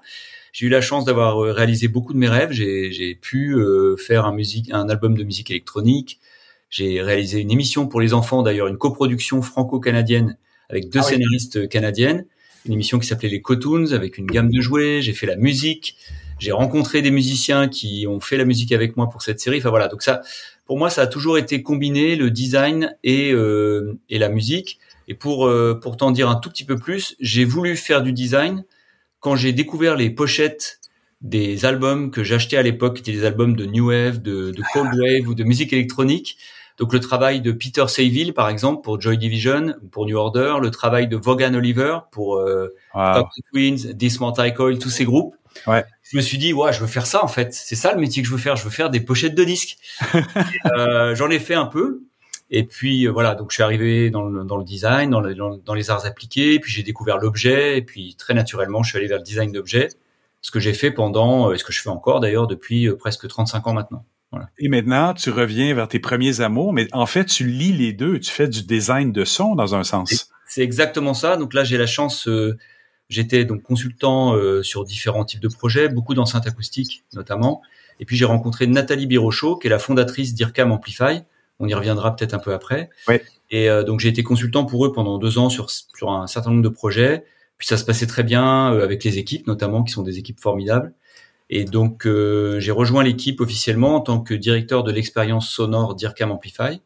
Donc finalement, c'est un métier de directeur d'agence de design. Hein, c'est le métier que j'ai fait depuis presque toujours. Donc c'est une agence, euh, IRCAM? Alors, IRCAM, l'IRCAM, à l'origine, c'est euh, le plus grand centre de recherche en France et probablement en Europe autour de l'acoustique et de la musique. Ça veut dire Institut de recherche et de coordination acoustique ah. Ça a été fondé par Pierre Boulez, dans les années 70, à peu près en même temps que le centre Georges Pompidou. C'est d'ailleurs au pied du centre Georges Pompidou. C'est quatre niveaux en sous-sol, wow. euh, complètement isolés des vibrations euh, de la ville. C'était le souhait de Pierre Boulez. C'est un endroit magnifique à visiter. J'espère que la prochaine fois que tu viendras à Paris, Avec euh, tu vas visiter ça. C'est un endroit mythique pour les gens qui s'intéressent au, au, son dans le monde entier. Euh, moi, j'ai fait beaucoup de salons de hi-fi dans le monde entier et les Japonais, les Américains, tous les gens qui touchent de près ou de loin à la musique et au son connaissent l'IRCAM. C'est un endroit mythique. Et il y a quatre ans, euh, Frank Madlener, qui est le président de l'IRCAM, a décidé de, de fonder une filiale privée euh, qui s'appelle donc IRCAM Amplify, qui a été cofondée par Nathalie Birochot, qui est la, la CEO, avec pour ambition de porter toutes les recherches artistiques et scientifiques de l'IRCAM au marché. Donc ah, c'est génial. Voilà, et les marques avec lesquelles on travaille, c'est euh, des marques comme L'Oréal. On travaille sur des, des projets où, au croisement entre le son et le parfum. On travaille avec des marques de champagne comme Krug où on a fait euh, déguster le son d'un champagne. On a travaillé avec des marques de chocolat. On a travaillé avec euh, des marques très industrielles également, très techniques, sur des projets euh, de recherche avancés. Également sur des sons d'interface. Enfin voilà, on fait vraiment beaucoup de choses chez Ircam Amplify, mais c'est essentiellement du design sonore. Mais parlons-en. Donc, quand vous travaillez avec une marque, parce que je l'ai entendu dans un autre podcast que tu as fait avec euh, comment vous comment ça s'appelle le, panier.io, qui est une belle entrevue que vous avez fait toi et un, collègue. Euh, je trouve ça intéressant parce que vous travaillez donc sur la marque. Sur la marque, on peut imaginer assez facilement que on peut faire un design de son parce qu'on imagine évidemment Intel avec son fameux son significatif là, de la marque. Euh, et, j'imagine que quand on parle de d'autres marques comme le chocolat et autres, puis vous en parlez dans cette dans ce podcast-là aussi, de, d'être capable d'évoquer le chocolat, d'évoquer littéralement l'odeur par le son, mm. c'est mm. c'est fantastique aussi là. Alors pour faire ça, on utilise euh, des notions bah, qui ont été euh, largement étudiées à l'IRCAM, notamment une qui s'appelle la polysensorialité, qui est la capacité de ton cerveau à associer plusieurs sens pour rendre l'image mentale la plus riche possible. On le voit d'ailleurs, on sait que les personnes qui sont atteintes de cécité développent une ouïe beaucoup plus fine. Ouais. Et c'est pas qu'ils ont de meilleures oreilles ou un meilleur cerveau que le tien, c'est juste que comme le cerveau est paresseux, par essence, euh, il a tendance à prendre les raccourcis. Et donc, euh, on s'aperçoit que bah, quand, j'ai, quand je peux plus voir, je, je muscle euh, mon cerveau et je lui apprends à mieux écouter, à mieux sentir. Donc, en réalité, c'est des talents qu'on a tous. les pouvoirs du son, les super pouvoirs du son, on les a tous mais on les a pas forcément développés. Surtout en ce moment, on vit dans une société de l'image, de l'écran permanent, euh, presque trop permanent, euh, perpétuel, on va dire. Et donc nous, on s'interroge aussi beaucoup sur ces sur ces projets d'interface et sur comment le son peut reprendre euh, sa place et peut-être prendre une place nouvelle. Absolument. On, y croit. Hein. C'est pour ça que moi, je suis monté à bord aussi de cette belle aventure. C'est que je, je crois que le son est un matériau d'avenir parce qu'il est facile à, à appréhender il est facile à transformer, il est facile à transporter aussi par les canaux et faible consommateur de carbone puisqu'il est beaucoup moins euh, ah oui c'est vrai. il est beaucoup moins énergivore que la vidéo. Et il est capable de susciter souvent beaucoup plus d'émotions qu'une vidéo. Quand on dit en américain les goosebumps qu'on appelle avoir les poils euh, chez les musiciens. voilà la chair de poule. Euh, ça c'est quelque chose que tu as pratiquement qu'avec la musique. C'est très très rare d'avoir ça avec une image. Ça peut arriver mais c'est beaucoup plus rare c'est vrai, je, t'ai entendu le dire dans l'entrevue avec euh, avec le panier.io euh, que effectivement ça amenait plus d'émotion que n'importe quel autre. Mais est-ce que c'est pas parce que c'est un, un, sens qui est lié ou qui est associatif, associatif avec des mémoires? Est-ce euh, qu'on est capable d'évoquer le chocolat par exemple, ou un parfum en, en, en, particulier, juste avec un son ou, ou comment comment ça peut comment ça peut arriver? En fait, ce qui se passe, moi je suis pas je suis pas un neuroscientifique de, de l'IRCAM, mais ce que je ce que je sais, c'est que dans le cerveau, il y a un certain nombre de zones qui gèrent un certain nombre d'informations, etc. Effectivement, le son, d'abord, le son est un des sens qui arrive le plus vite au cerveau. Ah oui. Parmi tous les sens, c'est un des plus rapides à arriver au cerveau. Et c'est aussi celui qui est le plus proche de, de toute la sphère des émotions et des souvenirs. C'est vrai qu'une chanson que tu entends au loin peut te ramener à un moment d'enfance que tu avais complètement oublié parce que justement elle est associée à, à cette air de musique, par exemple. Donc ça, c'est formidable, c'est une chance. Euh, et la polysensorialité, j'en parlais, c'est vraiment cette capacité effectivement où euh, nous on va faire par exemple l'empreinte sonore d'un chocolat ou d'un parfum. Euh, tu pourras les écouter d'ailleurs hein, sur, les sites, je pourrais te donner les liens. en fait, on va aller travailler avec une méthode qui a été développée à l'IRCAM, qui s'appelle la méthode Speak, qui est une méthode qui permet de mettre des mots sur des sons. Parce qu'en réalité, on s'est aperçu en travaillant avec nos clients que autant on a tous beaucoup de vocabulaire pour décrire un goût, âpre, acide, sucré, etc. On a plein de vocabulaire, notamment euh, notamment en France et au Québec parce qu'on aime bien manger.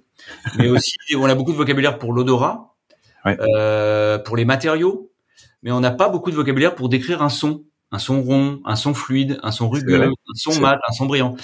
Donc nous, on a, enfin, l'IRCAM a développé une méthode qui s'appelle la méthode Speak, qui est une sorte de traducteur de d'émotions en mots ou d'intentions en mots et de mots en son. Ça nous permet, euh, donc c'est un atelier qu'on fait, c'est un atelier d'idéation euh, qu'on fait en, euh, autour d'une table. On a, il y a un système de jeu de cartes avec des mots, etc. Et ça nous permet à la fin de cet atelier d'idéation de faire une sorte de mood board sonore de, de, du projet, donc soit de la marque, soit du service. Tu vois, on peut aussi faire la musique d'un service. On peut faire la musique d'un chocolat, le son d'un chocolat. Et donc on va aller identifier des mots comme le croquant, euh, par exemple, on a fait le son du chocolat du mendiant pour Hugo et Victor, qui est une, qui est une marque de chocolat. Euh, c'est le chef Hugo, Hugues Pouget qui a, qui a travaillé cette expérience avec nous. On a fait le son du chocolat du mendiant et dedans on entend du croquant, on entend les rires de l'enfance, on entend le crépitement du feu, enfin on entend un certain nombre de sons qui sont associés, qui ne sont pas nécessairement une musique, euh, mais qui vont euh, aller chercher dans ton cerveau un certain nombre d'émotions et de souvenirs qui vont t'évoquer euh, ce que tu vas ressentir quand tu mangeras ce chocolat. Et c'est particulièrement utile quand tu es en e-commerce, où tu ne peux pas goûter et tu ne peux pas sentir. Donc, et en général, tu vois, en e-commerce, tu as un petit texte et un flacon de parfum. Ouais. C'est un peu court, quoi, pour te faire une idée du, du, du parfum. Ah, oui. Donc, ils vont, ils vont, ils pourraient y associer des sons maintenant qui vont être évocateurs de l'odeur ou du goût. Exactement. C'est ce qu'on a fait pour Victor Rolf, pour le parfum infrared. On a créé cette empreinte sonore et on a voulu le tester aussi, vérifier est-ce que ça avait une vraie influence donc on a fait un test euh, aux États-Unis et en France avec 200 personnes aux États-Unis, 200 personnes en France, hommes et femmes confondus. Et on s'est aperçu que lorsqu'il y a un son à côté du flacon de parfum, on augmente les intentions d'achat de presque ah Oui. Ah oui. Quand ce son est pertinent, quand il est cohérent avec la marque, et c'est le cas de celui qu'on avait mis puisqu'on l'a travaillé avec le nez qui a créé le parfum, là les, les intentions d'achat augmentent de 40%. Donc, euh, on voit bien à quel point c'est un matériau qui. Enfin, moi, je, je, parle du son comme d'un matériau puisque je suis un designer hein, ah d'objets. Euh, moi, ce qui m'intéresse, c'est le, le, son en tant que matériau et en tant que média pour transmettre des émotions qu'on ne peut pas faire passer par une icône, notamment dans le design d'interaction, on en parlera, ou juste une image. C'est super intéressant. Et d'ailleurs, par extension, comme tu disais tout à l'heure, le monde change. La voix revient ou va revenir beaucoup avec les chats GPT et autres. C'est une vague, à mon avis, qu'on qu'on ne devrait pas minimiser, mais qui va qui va probablement toucher ce que vous faites aussi, j'imagine. Oui, oui, absolument. Alors, il y a, y a, beaucoup de recherches parce qu'en fait, euh, il y a deux grandes divisions chez IRCAM Amplify. On est on est un peu sur le modèle d'IRCAM. La moitié sont des à l'IRCAM, la moitié sont des artistes donc des interprètes, des musiciens, des compositeurs, ah oui, euh, des fabricants d'instruments, etc. L'autre moitié sont des chercheurs, des scientifiques, des neuroscientifiques. Et donc euh, chez IRCAM Amplify, on est un peu structuré de, de, la même manière. On est une trentaine de personnes maintenant, et on a donc un pôle qui développe des produits, des logiciels, des plateformes SaaS euh, pour l'industrie musicale, euh, avec des algorithmes euh, qui ont été euh, ah oui. trouvés à l'IRCAM, pour notamment, par exemple, spatialiser du son pour euh, détecter des covers. Enfin voilà, tout un ensemble de, de, de, de plateformes technologiques. Hein, c'est vraiment de la technologie euh, pour les musiciens, pour l'industrie musicale en général. Et puis il y a la division donc euh, expérience sonore où là on va vraiment travailler des expériences soit pour les interfaces et les objets connectés, soit pour des lieux. Donc par exemple des lieux retail ou des musées. Là on va faire l'ambiance sonore d'un très grand musée qui va ouvrir bientôt, ou euh, également de l'identité donc soit l'identité de marque, et ça, on connaît tous bien. Alors, euh, bon, euh, j'allais dire le son de la SNCF, mais... Je, oh oui, on connaît très bien. Ah, vous le connaissez bien. Mais tu vois, on associe le son, le, le, le, son de Netflix quand on voit arriver le logo, etc. Mais également l'identité sonore euh, d'un lieu, euh, d'un parfum, d'un champagne, euh, d'un événement, euh, d'une émotion en général. Quoi. Voilà. on, avait, nous, à Montréal, on, l'a toujours, le, son des freins du métro ont été numérisés pour devenir le son officiel, euh, après même qu'il ait modernisé les roues. Le ah. son est resté et a été numérisé de cette façon-là parce qu'il y avait un attachement émotionnel. Ah oui, c'est intéressant. Ouais, je te, je te l'enverrai. Ouais, je veux bien, ouais. c'est intéressant. Donc, même dans, dans la machine ou dans, quand tu disais tout à l'heure dans l'espace, ça peut être quelque chose d'intéressant. Je sais pas si ça a beaucoup évolué dans les années, mais la, musique de magasin, la musique dans les hôtels, la musique dans les, euh, les casinos, hein, qui joue beaucoup déjà, je le sais, sur l'odeur, mais sur le son, ça doit être quelque chose aussi que, il y a des, il y a des intervenants qui doivent être prêts à payer assez cher pour avoir un environnement plus attirant où les gens dépensent plus aussi. Là. Alors, tu as, complètement raison. Il y a énormément d'études qui ont été faites par des universités aux États-Unis, par des universités en Corée, en Allemagne. Enfin, il y a beaucoup, beaucoup d'études. Hein. Et nous, on a la chance d'avoir euh, une, une, chercheuse, un docteur euh, spécialisé en sciences cognitives, Anjali, qui est, qui est, une américaine, qui travaille chez, chez Amplify et qui nous amène aussi toutes ces connaissances. Et euh, il y a eu plusieurs études, notamment, qui, qui, qui, qui, montrent que quand tu mets une musique très tonique et très rythmée, tu favorises l'achat impulsif, alors que quand tu mets une ah musique beaucoup plus douce et beaucoup plus lente, tu vas, tu vas favoriser un achat de réflexion, tu vas hésiter sur un matériau ou une couleur. Donc, en fonction de la manière dont tu veux que tes clients se comportent, tu vas pouvoir influencer évidemment euh, leur comportement. Alors, c'est aussi une responsabilité qu'on a nous en tant que, que designer, c'est de, de faire les choses bien, éthiquement parlant. Évidemment. C'est vrai que y a, y a, y a le, son peut vraiment euh, influencer ton mood. Alors ça, on le sait tous avec les playlists de toutes les plateformes de streaming où justement on travaille par mood, concentration, euh, etc. Enfin, tu vois. Mais euh, c'est vrai en magasin. On a, il y a même euh, une étude qui a montré que lorsque on passe du, de la musique française dans un magasin de vin en Allemagne, on vend beaucoup plus de vin français. Ah oui. C'est juste aussi simple que ça. Aussi simple que ça, ouais. Donc c'est hyper intéressant de, de, de, voir à quel point ça va convoquer un imaginaire qui va complètement t'influencer dans dans l'état d'esprit dans lequel tu es au moment où tu vis une expérience en magasin ou ailleurs. Jean-Yves, j'aimerais te remercier beaucoup pour cette entrevue. C'était un plaisir et puis je te dis à bientôt. Eh ben voilà, c'est ainsi que se termine cette édition de mon carnet. Merci à nos invités. Merci à Jérôme Colombin, Thierry Weber, Stéphane Rico et Jean-François Poulain d'avoir été présents cette semaine. Et puis merci à vous qui avez écouté cette édition jusqu'à la toute fin. Très heureux d'avoir passé ce bout de journée avec vous. Je vous donne rendez-vous vendredi prochain pour une nouvelle édition de mon carnet. Entre-temps, passez une très bonne semaine et surtout, portez-vous bien.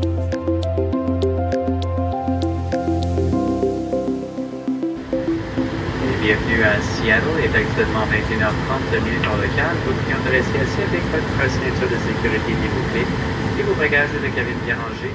Et ce geste